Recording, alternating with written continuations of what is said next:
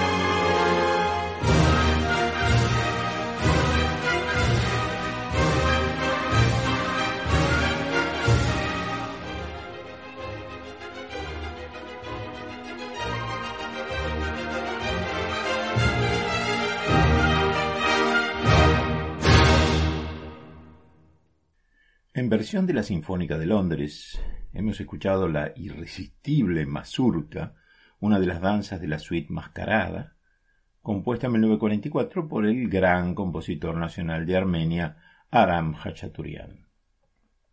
Bienvenidos a otro podcast del Observatorio Racionalista, la audición creada y dirigida por Jorge Alfonso Ramírez.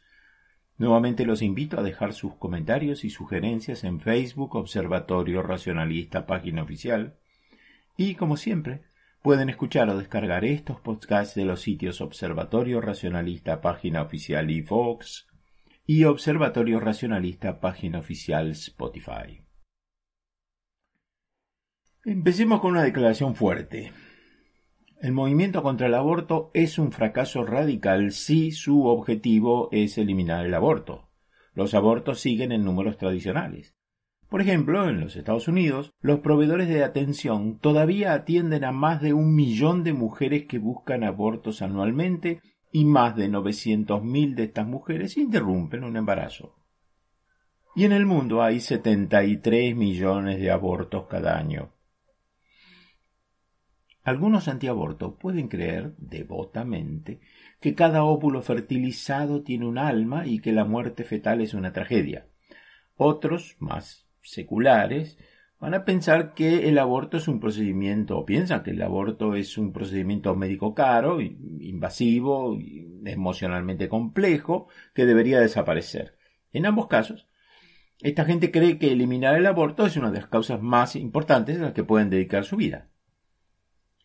Los antiabortos se hacen llamar provida, y eso de por sí es un problema. Es una denominación muy ambiciosa, muy difícil de cumplir. Antes de ir al fondo de esta carta abierta a usted, señor Provida, Permítame hacer una breve digresión sobre el tema del nombre, sin ánimo de ofender, hoy estoy amable para variar.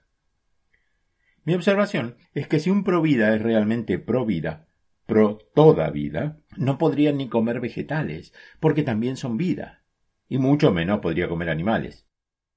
Me doy cuenta de que los pro vida con su nombre se refieren exclusivamente a la protección de la vida humana, pero aún así tienen problemas. Hay muchas otras cuestiones que tendría que abordar una política provida coherente para merecer un nombre como provida. Una política provida coherente tendría que enfrentar un conjunto de problemas de vida que presentan la pobreza, y la desnutrición, y las enfermedades y discapacidades, tanto físicas como psíquicas. Un gobierno provida tendría que ayudar a toda su gente a superar la pobreza, el hambre, las enfermedades, todo lo que desvalorice o acorte la vida. Una política provida debería tener en cuenta los recursos naturales que son vida, como los bosques, los que contienen vida, como los ríos, lagos y mares, y los no vivos que sustentan la vida, como el suelo, las fuentes de agua pura o la atmósfera que necesitamos para sobrevivir. Una política provida también tendría que lidiar con otros problemas específicos que están resultando destructivos para la vida. Por ejemplo, miles y miles mueren en nuestras rutas y calles cada año, más de un millón por año en todo el mundo. Las encuestas muestran que más de la mitad de estas muertes son culpa de conductores, a veces drogados, pero en general borrachos. ¿Cómo va a abordar el movimiento Provida este problema? ¿Sugeriría prohibir la venta de alcohol o buscará mejores formas de educar a las personas y ayudarlas a controlarse? Una política provida debería considerar el problema de la pena de muerte. No tenemos pena de muerte en nuestra región, pero nos encontramos seguido con gente que insiste, en la web y donde sea, en que algunos delincuentes deberían ser ejecutados. Tal vez tengan razón, pero ¿cómo pueden apoyar la pena de muerte y llamarse provida?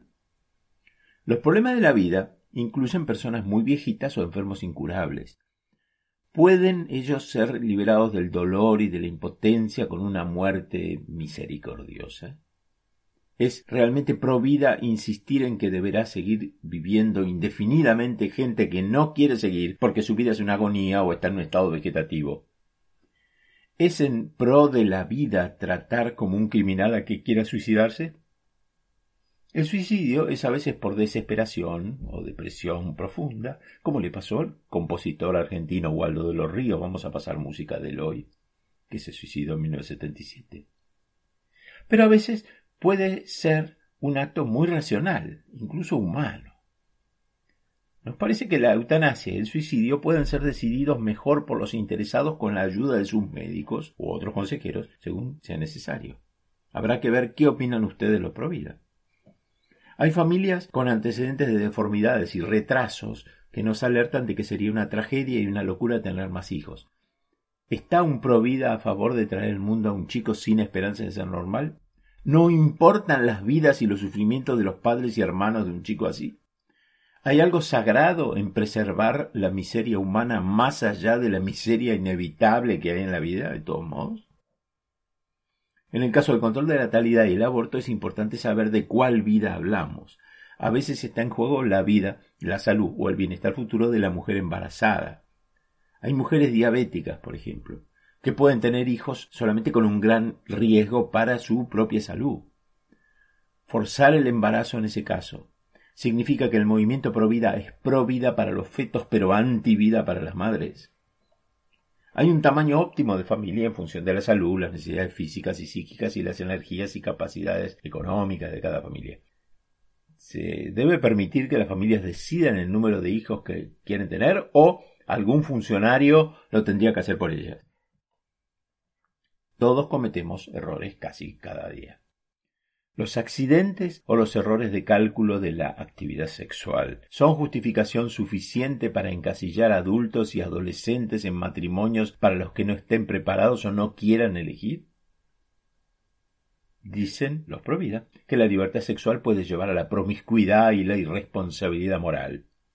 Quizás, pero hay derecho a forzar un embarazo y llegar a un parto como castigo por un descuido o ignorancia? ¿Qué hace suponer a los provida que la mujer irresponsable que se embaraza frívolamente va a ser una buena madre si se la obliga a ser madre? Una filosofía provida coherente tendría que enfrentar estos y otros problemas dentro y fuera del control de la natalidad y del aborto. Si los señores provida, que se oponen al control de la natalidad y al aborto, no están dispuestos a enfrentar también estos otros problemas de la vida, deberían dejar de llamarse provida y llamarse anticontrol de la natalidad y antiaborto. Ok, pero esto fue una mera observación lateral a la pasada. Vamos a lo importante, al centro de esta carta abierta. Como dije antes, hay anualmente 73 millones de abortos en el mundo, así que si el objetivo del movimiento pro vida es eliminar los abortos, el movimiento es un fracaso total. Pero mi objetivo, quizás lo sorprenda, no es recordarles a los pro vida su fracaso, sino exponer errores en su estrategia y sugerirles cómo pueden corregirlos si quieren. Por eso me dirijo a ustedes, los pro vida. Mi objetivo, también sorprendentemente, es hacerles saber que nosotros, las personas a favor del derecho a decidir, les proponemos revisar la situación porque queremos lo mismo que ustedes quieren. Queremos cada vez menos abortos, si es posible cero abortos. ¿Sí? No estamos a favor del aborto. Antes que nada, aceptemos que a nadie le gusta hacerse un aborto. Es un procedimiento médico desagradable con cierto riesgo. Nadie se haría un aborto si no tuviera el problema de un embarazo no deseado. Acerca de esto, todos pensamos lo mismo. La diferencia entre usted, señor o señora Provida, y nosotros es que, si juzgo correctamente, usted quiere eliminar los abortos con prohibición, represión, persecución, enjuiciamiento y castigo, mientras que nosotros pretendemos eliminar los abortos con educación, diálogo y prevención. Si no me equivoco, parecería que usted tiene la intención de obligar a las mujeres embarazadas a mantener sus embarazos y dar a luz a toda costa, mientras que nosotros pretendemos que las mujeres simplemente no queden embarazadas. Pero todos queremos lo mismo, el menor número de abortos posible. El movimiento pro vida se arrinconó en una mentalidad de todo o nada. Se convenció a sí mismo de que el aborto es un homicidio, un genocidio, un filicidio, y que tiene que ser eliminado, cero abortos o nada. Pero como no se ve que en un futuro previsible se pueda llegar a cero abortos, ni cerca, los providas están frustrados. Pese a esta frustración, muchos insisten en esa meta inalcanzable. Este apego obstinado a un proyecto sin salida en lugar de examinar mejores enfoques me autoriza a decir que mucha culpa por los muchos abortos es de los provida, que no han dado con la estrategia adecuada. Bueno, busquemos soluciones a estos problemas y busquemos formas de hacer más efectivo el movimiento provida. Repasemos los problemas a los que se enfrenta las distintas estrategias que se han propuesto los Provida a lo largo de los años y veamos que, además de razones filosóficas, nos oponemos a los Provida porque lo que proponen no funciona. Primero, el aborto no es el problema, el aborto es el síntoma. Creemos que el aborto es una mala solución al problema real. El verdadero problema es el embarazo no deseado. Unos 121 millones de embarazos no planeados ocurrieron cada año entre 2015 y 2019. De esos 121 millones de embarazos sorpresivos, 61% terminaron en abortos. Son, como dije, 73 millones de abortos por año. En los países donde el aborto está totalmente prohibido, hay el doble de embarazos no planeados que planeados, de todos modos, donde el aborto es totalmente libre, hay un 50% más de embarazos no planeados que planeados. Como se ve, aún en las mejores condiciones, se necesitan medidas para bajar los embarazos imprevistos. Los debates actuales sobre cómo reducir la alta tasa de abortos a veces no toman en cuenta el papel del embarazo no planeado, que es el determinante de la abrumadora mayoría de abortos. Muy pocos abortos son por otras causas tales como médicas, problemas médicos. Para simplificar y para que sea fácil recordar, digamos que en el mundo casi dos tercios de los embarazos son no planeados y de esos embarazos espontáneos, como dije, más del 60% terminan en aborto. El problema es que en los países pobres, donde suele haber más embarazos imprevistos, es donde más la gente recurre al aborto porque la situación económica de la familia dificulta criar muchos hijos. La tasa de embarazos imprevistos viene declinando desde los 90 hasta el nivel actual de 64 por cada mil mujeres en edad reproductiva. Eh, edad reproductiva entre 15 y 49 años. Y esto se debe a un mejor conocimiento de las cosas y más disponibilidad de medidas.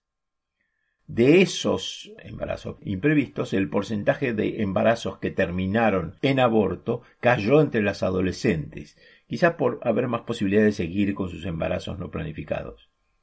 Sin embargo, al mismo tiempo, la proporción de embarazos no planificados que terminó en abortos aumentó entre las mujeres de 20 años o más, lo que indica que la caída de abortos adolescentes es un fenómeno espontáneo y no la acción de los provida, porque si la baja del aborto adolescente fuera obra de los Provida, no iría acompañada de un aumento para las otras mujeres.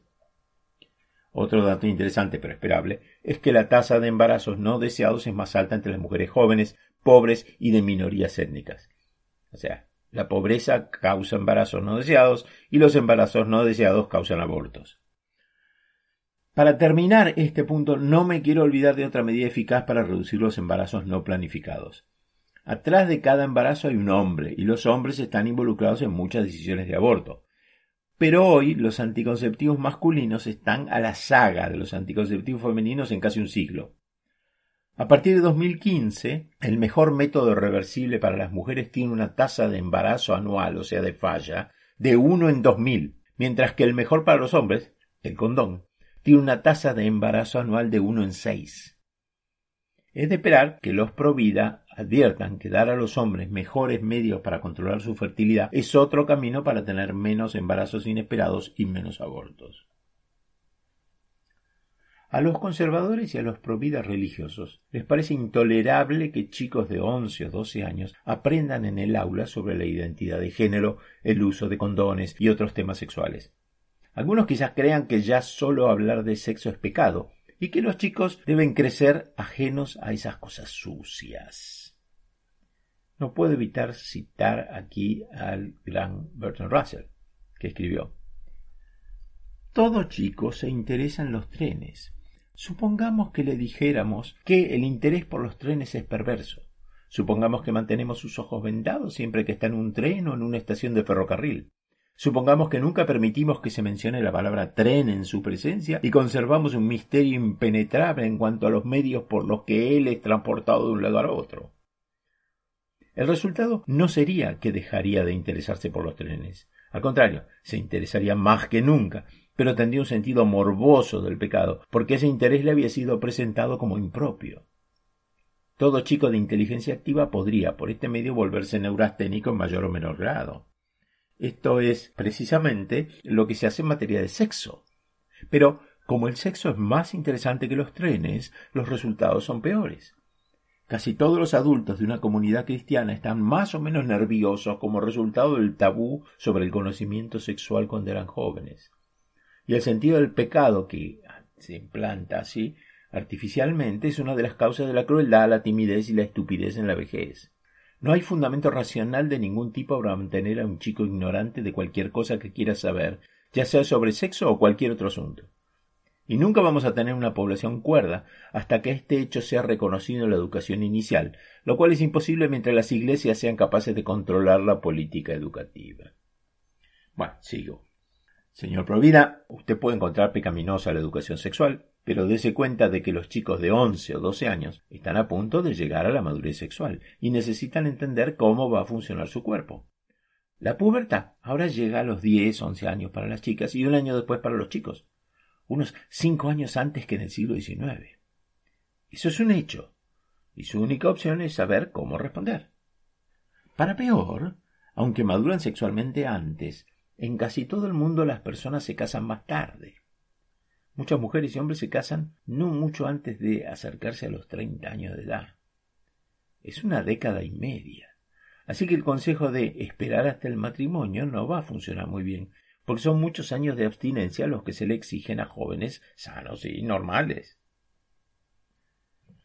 En la misma línea de esperar hasta el matrimonio, algunos países han gastado fortunas en educación sexual basada únicamente en la abstinencia para convencer a los estudiantes de secundaria de que esperen antes de comenzar con el sexo. Los conservadores y los religiosos insisten en este método, pero esta idea no funciona. En Estados Unidos, hacia el final de la administración Bush, se valoran los resultados de estos programas. De los 700 programas federales de promoción de abstinencia solamente, el informe dice que cuatro fueron seleccionados cuidadosamente para mostrar resultados positivos y aún así fracasaron. No hubo un aumento en la abstinencia sexual, no hubo aumento en la edad de inicio sexual y no hubo disminución en el número de parejas sexuales. Sea lo que sea lo que estén haciendo los conservadores, los religiosos, no está funcionando bien. Quizá el razonamiento de ustedes sea que la abstinencia, por definición, elimina la necesidad del aborto. La abstinencia significa no tener sexo, no tener sexo significa no embarazo, y no embarazo significa no aborto. Correcto. Pero obviamente no funciona así en el mundo real. La eficacia de la anticoncepción se mide en dos situaciones diferentes, uso perfecto y uso típico. El uso perfecto es como se usa durante un ensayo clínico, donde cada paso se hace con cuidado. El uso típico es como lo usan los consumidores comunes, y estos consumidores pueden malinterpretar, leer mal o no leer las instrucciones, olvidarse de tomar la pastilla diaria, ignorar las precauciones, etc. Es así como el uso perfecto de la abstinencia da resultados perfectos, pero el uso típico de la abstinencia no da resultado. Fomentar la abstinencia puede ser parte de la educación sexual y funcionar para una minoría de adolescentes, pero la educación basada únicamente en la abstinencia es un fracaso. Digamos, la abstinencia siempre funciona, de la misma manera que la dieta siempre funciona. Si su última dieta para bajar de peso o su entrenamiento físico no funcionó, usted seguramente sabe de primera mano que el uso típico no coincide con las expectativas de uso perfecto. Decir que no te disparen a alguien que va a la guerra o deja de fumar al que trata de dejar de fumar no son consejos útiles, porque confunden el uso típico con el uso perfecto. La abstinencia ni siquiera es un método anticonceptivo. Imagine que va a hacer cosas al aire libre y pide que le recomienden un protector solar. Y le contestan, quédate a la sombra. Es cierto que si se queda a la sombra no le va a dar el sol, pero eso ignora su objetivo de hacer lo que tiene que hacer. Quédate a la sombra no es un tipo de protector solar. Otro. Te quiere hacer un viaje y pregunta si sería más seguro en avión, tren o en auto. La respuesta lo más seguro es quedarse en casa es correcta pero ignora su objetivo de hacer el viaje. Suponiendo que jóvenes o adultos sexualmente activos preguntan cuál es el mejor método para evitar las enfermedades de transmisión sexual y el embarazo, contestarles no tenga sexo no responde a la pregunta. Los pro elección queremos eliminar la enseñanza basada en la abstinencia, al menos hasta que alguien invente una forma de hacer que funcione. Hay que reemplazar la abstinencia exclusiva con estrategias que reduzcan de verdad el embarazo adolescente o no querido y la transmisión sexual de enfermedades.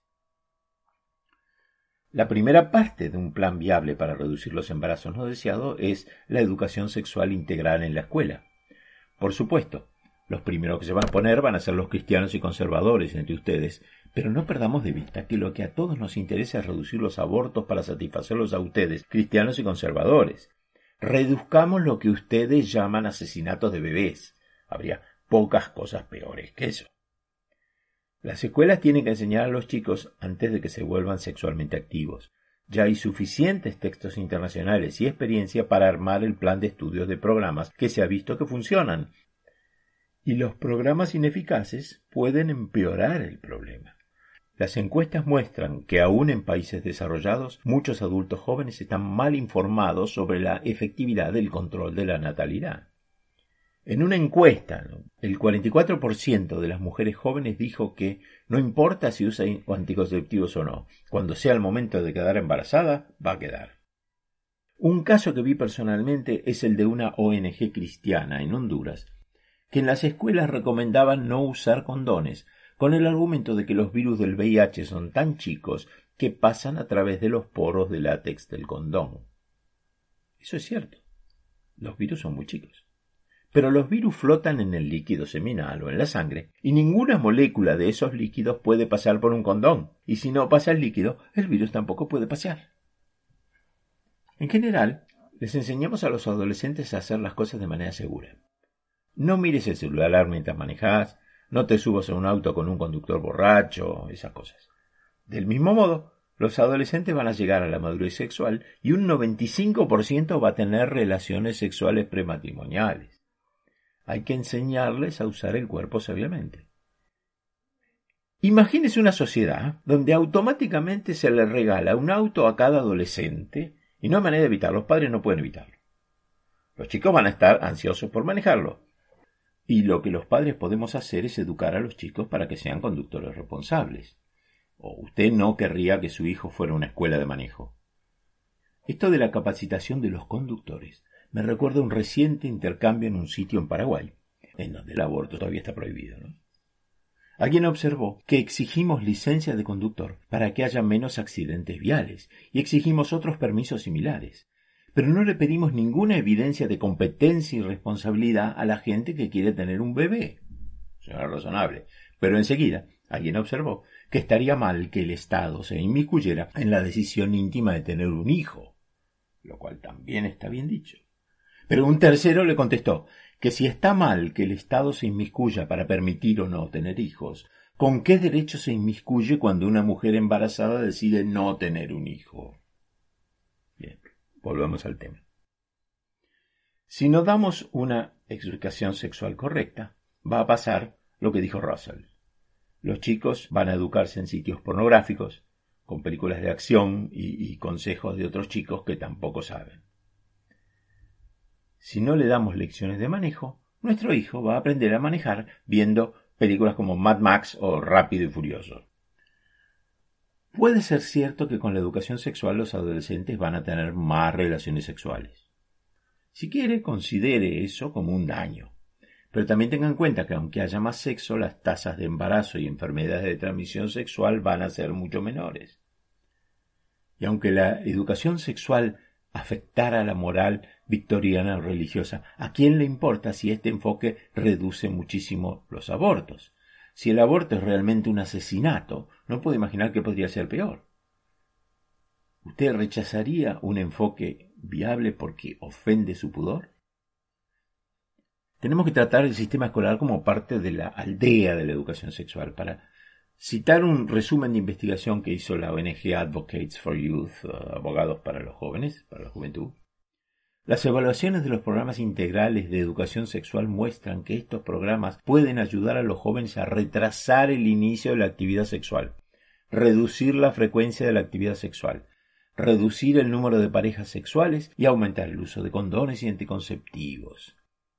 Los adolescentes que recibieron educación sexual integral tenían un 50% menos de probabilidades de tener un embarazo que los que recibieron lecciones de abstinencia solamente.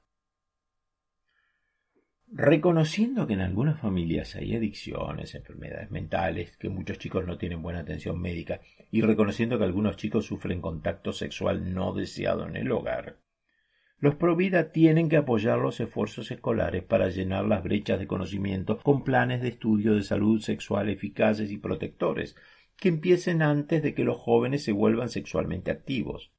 Prevenir un embarazo sorpresa previene un aborto. Aunque no le guste que las escuelas enseñen a chicos de 12 cómo funcionan los condones o que las farmacias les vendan anticonceptivos, recuerde que para usted, si es un cristiano puritano, el aborto es un genocidio, es un holocausto, es un asesinato. Hemos encontrado muchos cristianos y artículos cristianos que dicen eso. Así que esa idea tiene que tener prioridad sobre pudor o vergüenza, y también sobre pecados menos graves. Dado que prevenir el aborto es una prioridad más alta para usted que promover la castidad, todos los defensores de la vida deben promover conversaciones abiertas y honestas sobre el sexo dentro de su comunidad religiosa.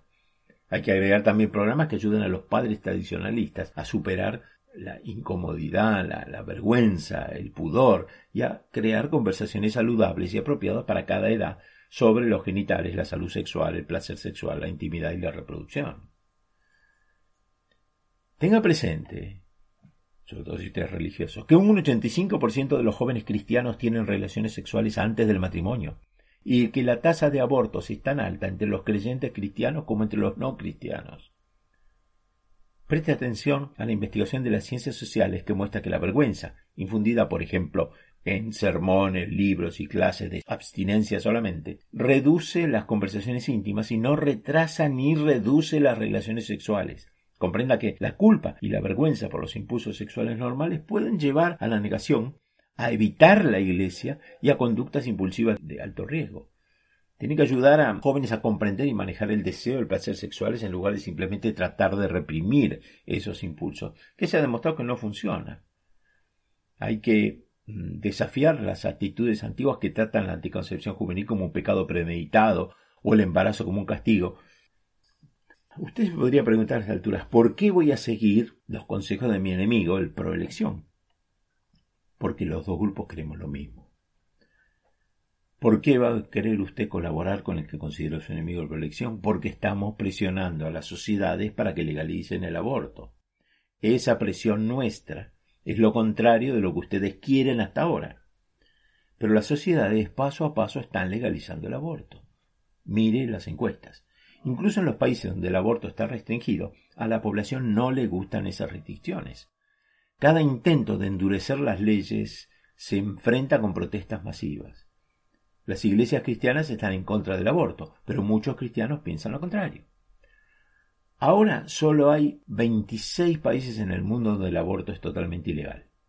De ellos, Andorra, Malta y San Marino son países de juguete.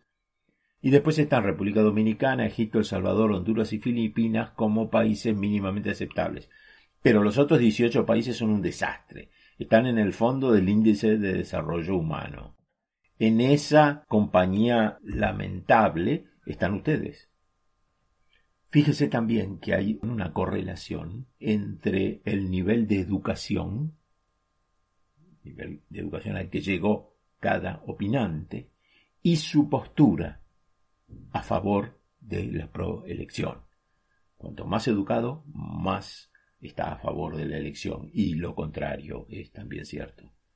Y lo mismo eh, nivel económico, o sea, nivel socioeconómico, cultural, ustedes están con gente que ha estudiado poco, que sabe poco. Lamentablemente no se culpa ni nada, pero simplemente no es la gente más lúcida, más brillante, más exitosa. Piense usted en el caso de Argentina, que legalizó el aborto hace dos años. Yo me acuerdo de las caras de desesperación de los pro vida que estaban reunidos frente al Parlamento cuando se aprobó esto. Mire el caso de Irlanda. Sus terribles leyes antiaborto hicieron que le negaran un aborto a la indo-irlandesa Savita Halapanavar, Savita Halapanavar, que estaba embarazada de un feto que iba a morir de todos modos porque contrajo una infección. Pero se le negó el aborto a pesar de sus pedidos desesperados hasta que ella murió, una profesional de la salud, una esposa y una madre. Los Provida de Irlanda fueron vistos como los responsables. Y poco después, los irlandeses, furiosos por esa muerte y hartos de tener que escaparse a Gran Bretaña para tener un aborto, que es lo que hacían continuamente, votaron por aplastante mayoría legalizar el aborto en la Irlanda altamente católica. Ustedes mataron a una madre, enfurecieron a una sociedad y perdieron el mejor país de su lista. Piense en la durísima política antiaborto de Rumania de 1966 a 1989. Después de que el pueblo ejecutó al dictador Ceausescu, se vio que alrededor de la mayoría de dos millones de chicos no deseados por sus madres terminaron abandonados en orfanatos inadecuados, durmiendo en el suelo y muriendo de hambre. Y hubo un saldo de diez mil mujeres muertas como consecuencia de abortos ilegales secretos improvisados. Así que es comprensible que usted, como provida, se sienta acosado y acorralado por la marcha del mundo. Siente que está perdiendo una batalla mm, cuesta arriba. Es por eso que debería trabajar con nosotros, para desarrollar un terreno común. Al centrarnos en disminuir los embarazos no deseados, algo que los dos grupos tenemos que ver que es el problema, podemos trabajar juntos. Un embarazo no deseado que se evita es mucho más barato, más seguro y más fácil que uno tratado con un aborto. El enfoque del movimiento pro vida parece como si alguien quisiera que hubiera un conflicto para evitar que las personas se unan y resuelvan el problema real. Hay un clima innecesario de hostilidad, donde los pro vida insultan a los pro elección y los consideran asesinos de bebés. Los pro vida se convencen a sí mismos de que los que no piensan como ellos son delincuentes o gente despreciable. Es importante que todos se den cuenta de que el 50% de la población o más que está a favor de la legalización del aborto en casi todas las sociedades, no puede ser otra cosa que gente normal que solamente piensa de manera diferente. En los análisis que excluyen a China e India, la tasa de abortos es en realidad más alta en los países que restringen el acceso al aborto que en los que no restringen.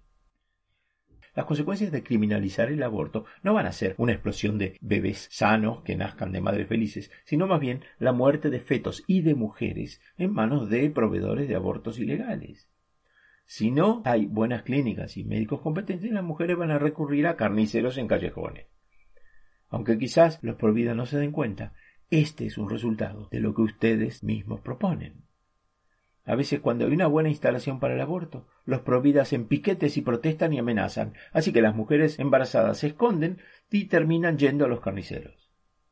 Hay 22 millones de abortos clandestinos por año, y en total un 45% de todos los abortos en el mundo, ilegales por supuesto y aún algunos legales en ciertas zonas marginales, todavía se hacen en circunstancias inseguras, es decir, sin un profesional capacitado en un ámbito inadecuado o con malas técnicas. Ahí es donde hay que reducir esos embarazos lo más posible. En partes del mundo donde el aborto es ilegal, los abortos fallidos, mal hechos, todavía causan entre el 8 y el 11% de todas las muertes maternas, o alrededor de 30.000 muertes cada año. Hace una década moría el doble. Pero las disminuciones en muertes no tienen nada que ver con la política de los pro vida ni de los pro elección, sino de mejoras en los tratamientos. Los médicos pueden ahora parar una hemorragia mucho más rápido, por ejemplo. Las embarazadas pueden hacer algo peor que ir con, un carnicero. Un estudio reciente de lugares que imponen restricciones al aborto encontró que un porcentaje de pacientes que buscan un aborto intentaron interrumpir el embarazo por su cuenta. Y así es como esas mujeres terminan en hospitales con hemorragias, infecciones o perforaciones. En los países que restringen el aborto, el porcentaje de embarazos no deseados que terminan en aborto ha aumentado en los últimos 30 años, del 36% en el 90-94 al 50% en el 15-19, o sea, ahora. Las restricciones también hacen que aumenten los abortos tardíos, por el bien de la mujer embarazada y del embrión feto. Queremos que cada aborto se haga lo antes posible. No es que haya que atropellarse, sino que si va a pasar, que sea lo más rápido posible. En los Estados Unidos, evaluaciones bastante confiables sobre la tasa de abortos antes de que se legalizara el aborto en 1972 muestra que por aquel entonces se hacían alrededor de 800.000 abortos por año pero esa es aproximadamente la tasa de hoy. Después de 50 años de legalización, Estados Unidos está en 900 y pico, apenas. Con una población mucho más grande, de 1972 ahora, eso significa que la tasa de abortos era más alta antes de la legalización. Si usted, señor Provida, insiste en decirme esto que suena lógico, explíqueme cómo volver ilegal el aborto no va a reducir las tasas de aborto. Explíqueme cómo prohibir el aborto no va a reducir la cantidad de abortos. Bueno, yo le puedo contestar a eso. Explíqueme cómo volver ilegales las drogas, prohibir las drogas, no redujo las tasas de consumo de drogas tiene que entender que puede combatir con éxito razonable una actividad ilegal cuando las víctimas están de su lado, pero no se puede eliminar el ilícito que satisface una demanda, o sea, cuando las víctimas o usuarios se ponen del lado clandestino, como el consumo de drogas, la prostitución, el juego clandestino y, por supuesto, el aborto.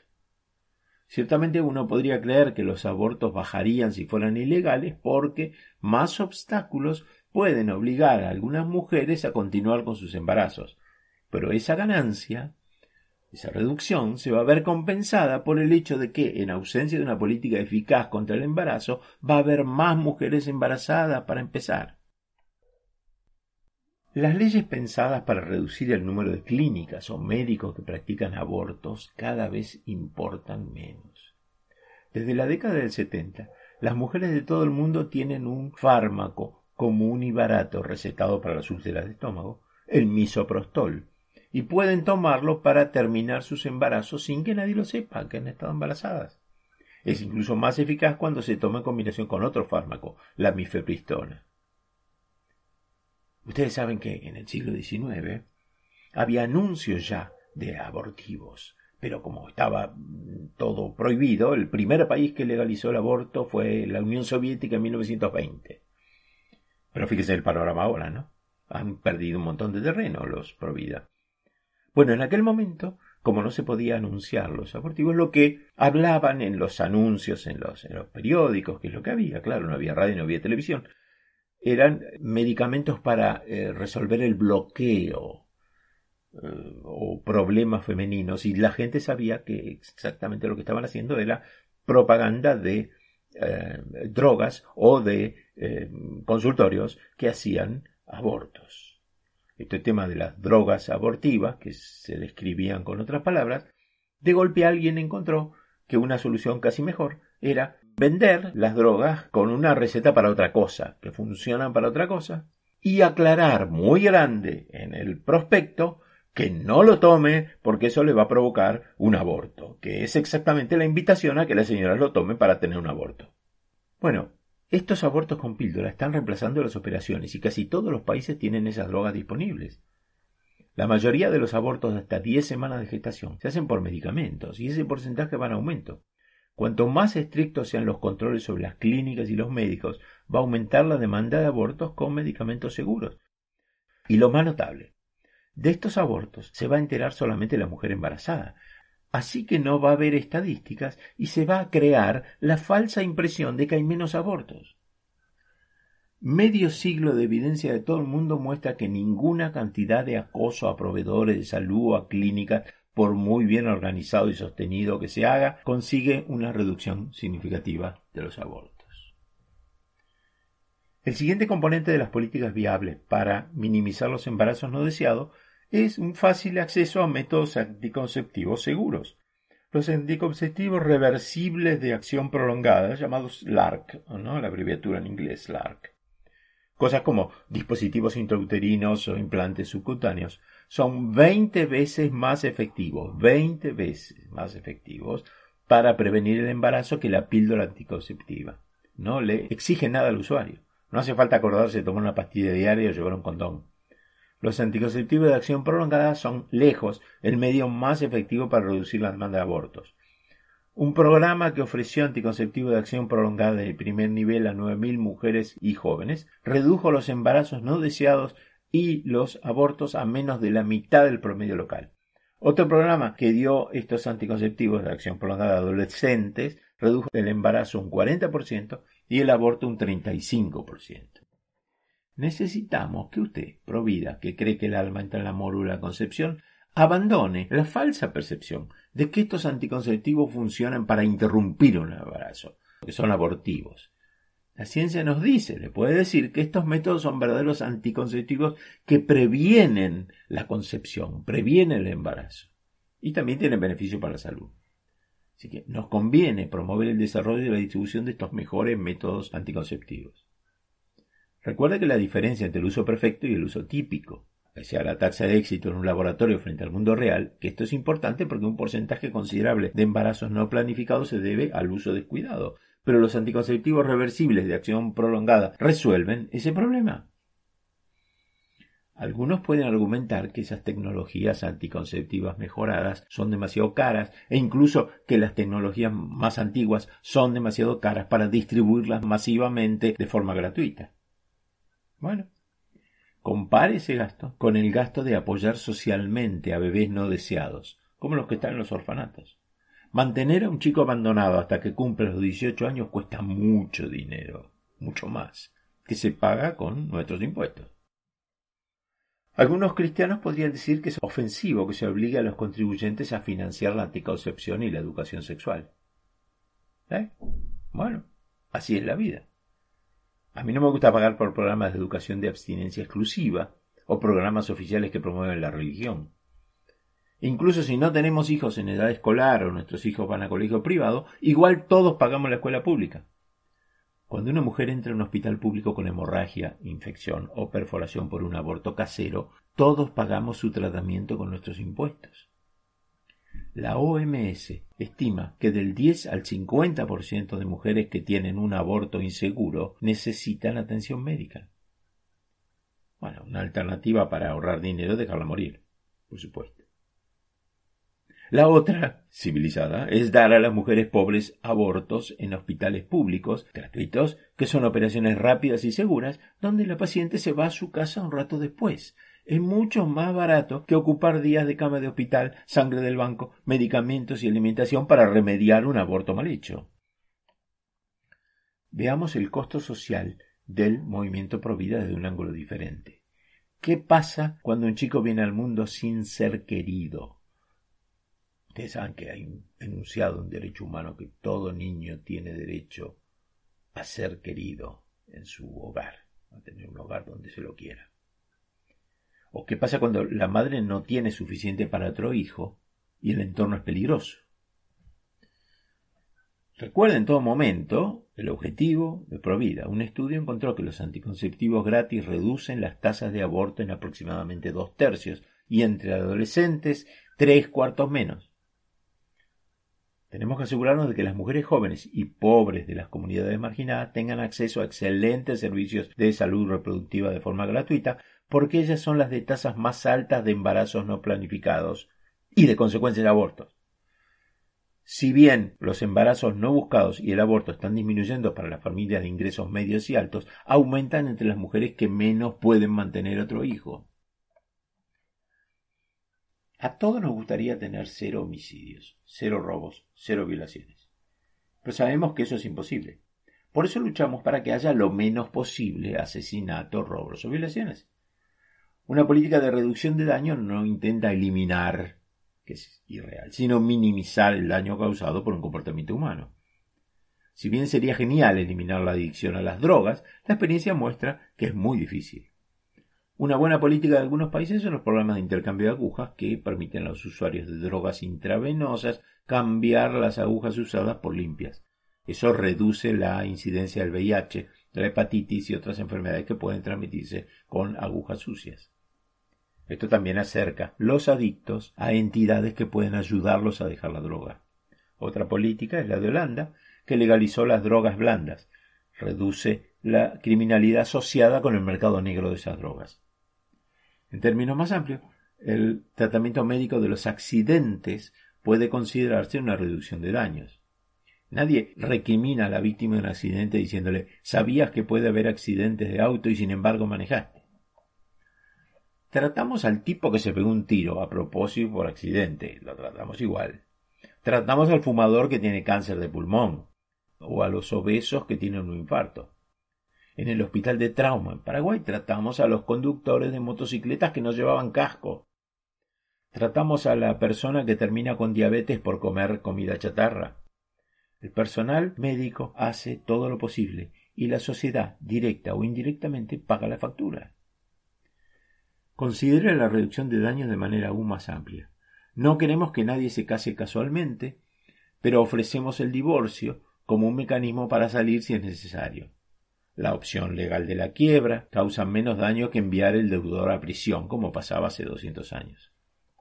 Consideremos entonces el aborto desde el punto de vista de la reducción de daños. Piensen esto. Si el sistema médico trata a la víctima de un accidente de auto y si el sistema médico trata al que se agarró una enfermedad de transmisión sexual, con la misma lógica debería tratar a la mujer que está embarazada por accidente.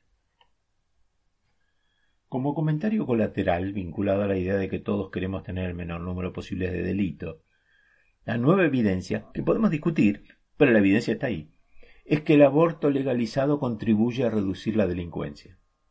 En los Estados Unidos, el crimen comenzó a caer aproximadamente 18 años después de la legalización del aborto.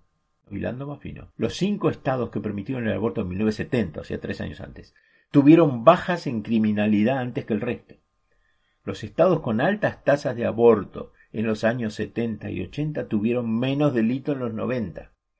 El aborto legalizado puede representar hasta el 50% de la caída de la delincuencia. Lo que pasa es esto. Muchos de los hombres de 18 años que habrían cometido delitos violentos a principios de la década del 90 no existían porque se habían evitado 18 años antes. Lo que pasa es que la mayor incidencia de delitos delitos y otros problemas, inclusive suicidios y drogadicción del niño y todo eso. Ocurre en hogares rotos, en hogares donde la mujer está sola, donde, donde no tiene su pareja. En una encuesta, el 40% de las mujeres que buscan aborto citan preocupaciones financieras como un factor en su decisión de interrumpir el embarazo. Así que los activistas serios antiaborto tienen que abordar los problemas económicos de la familia. Hay que defender las normas laborales y las políticas públicas favorables a la familia, incluida la licencia por maternidad, la licencia familiar remunerada, el cuidado infantil que sea accesible y que haya alternativas educativas adaptadas a las madres jóvenes y a las mujeres que deciden llevar adelante un embarazo no planeado, porque esos embarazos generalmente interrumpen los estudios de muchas mujeres que quieran subir socialmente. Pocos abortos son causados por amenazas a la salud y la vida de la madre o por anomalías fetales, pero los activistas antiaborto tenían que trabajar para prevenir estas situaciones difíciles. Por ejemplo, el tema fertilidad debe integrarse en la atención de enfermedades crónicas como la diabetes y el VIH. Los Provida pueden crear conciencia de que la atención previa a la concepción puede prevenir algunas anomalías fetales y riesgos para la salud materna y se aseguran de que las mujeres médicamente comprometidas, debilitadas, reciban atención integral para que los embarazos de alto riesgo ocurran solamente cuando una mujer o una pareja realmente quieren activamente tener bebé. Como comentario final, advierta, señor o señora Provida, que el movimiento Provida es un movimiento político, no es un movimiento moral. El problema que tenemos hoy, esta guerra, fue fabricada y agravada en estos años. Muchas denominaciones cristianas, hace unas décadas, estaban a favor del aborto legal. Un análisis cristiano del aborto en 1978 muestra una actitud sorprendentemente pro elección, apoyada por iglesias bautistas, luteranas, episcopales, metodistas y presbiterianas. Incluso a los católicos se les permitió abortar hasta 1869, cuando la Iglesia romana cambió de opinión. Lo peor es que el movimiento antiaborto está dominado hoy por fundamentalistas religiosos que quieren controlar el sexo. ¿Quién lo tiene? ¿Con quién? ¿Con qué propósito? Y esa obsesión les importa más que reducir los abortos. Eso me recuerda una astuta observación que hizo algún hereje. La vida me enseñó dos cosas. Una es que Dios te ama y te vas a quemar en el infierno. La otra es que el sexo es la cosa más espantosa y sucia de la tierra y tenés que reservarlo para alguien a quien amas. Además de esta reflexión de hoy, si los providas quieren un progreso serio en las tasas de aborto, tienen que buscar políticos que adopten políticas prácticas como las que sugerimos acá, no políticos que alimenten el fuego y dividan a la sociedad para ganar votos, como vimos tan claramente con el presidente Trump. Puede ser una sorpresa para su segmento antiaborto no solo que los pro elección podemos estar de acuerdo con ustedes, sino también saber que su lucha antiaborto podría empezar a tener mucho éxito.